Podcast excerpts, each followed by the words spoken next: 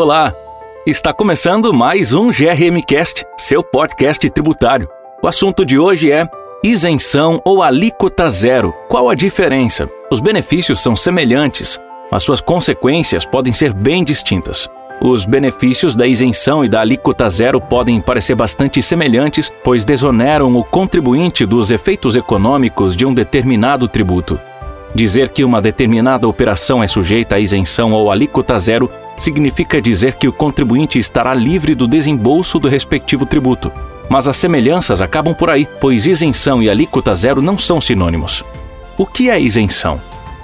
Isenção pode ser traduzida com a dispensa legal do pagamento de um determinado tributo, ou seja, o contribuinte de um determinado tributo pratica o seu fato gerador, mas diante de alguma previsão legal, fica dispensado do pagamento do respectivo valor. É o caso, por exemplo, da isenção do ITBI nas vendas de imóveis de baixo valor. O proprietário vende o imóvel, praticando o fato gerador do ITBI, mas diante do baixo valor da operação, é dispensado do pagamento do valor do imposto.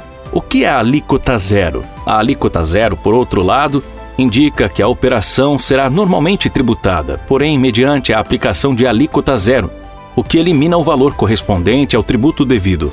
A alíquota é o percentual que recai sobre a base de cálculo do tributo. Por isso, sendo a alíquota zero, o valor devido igualmente será zero. Logo, em caso de alíquota zero, não haverá crédito tributário a ser pago pelo contribuinte. Benefícios semelhantes, consequências distintas. Apesar de possuírem efeitos semelhantes, suas consequências nem sempre são idênticas. Por exemplo, uma empresa sujeita ao regime não cumulativo do PIS e da COFINS lucro real não tem direito ao crédito dessas contribuições em relação aos insumos adquiridos com alíquota zero. Porém, podem ter direito ao crédito dessas contribuições sobre os insumos adquiridos com isenção, desde que esses sejam aplicados na fabricação de produtos cuja receita de venda será normalmente tributada pelas contribuições. Por hoje é isso. Espero que você tenha gostado. Segue a gente nas redes sociais, no ADVGRM e acesse o nosso site grm.com.br para ler mais conteúdos sobre esse e outros assuntos. Muito obrigado e até a próxima!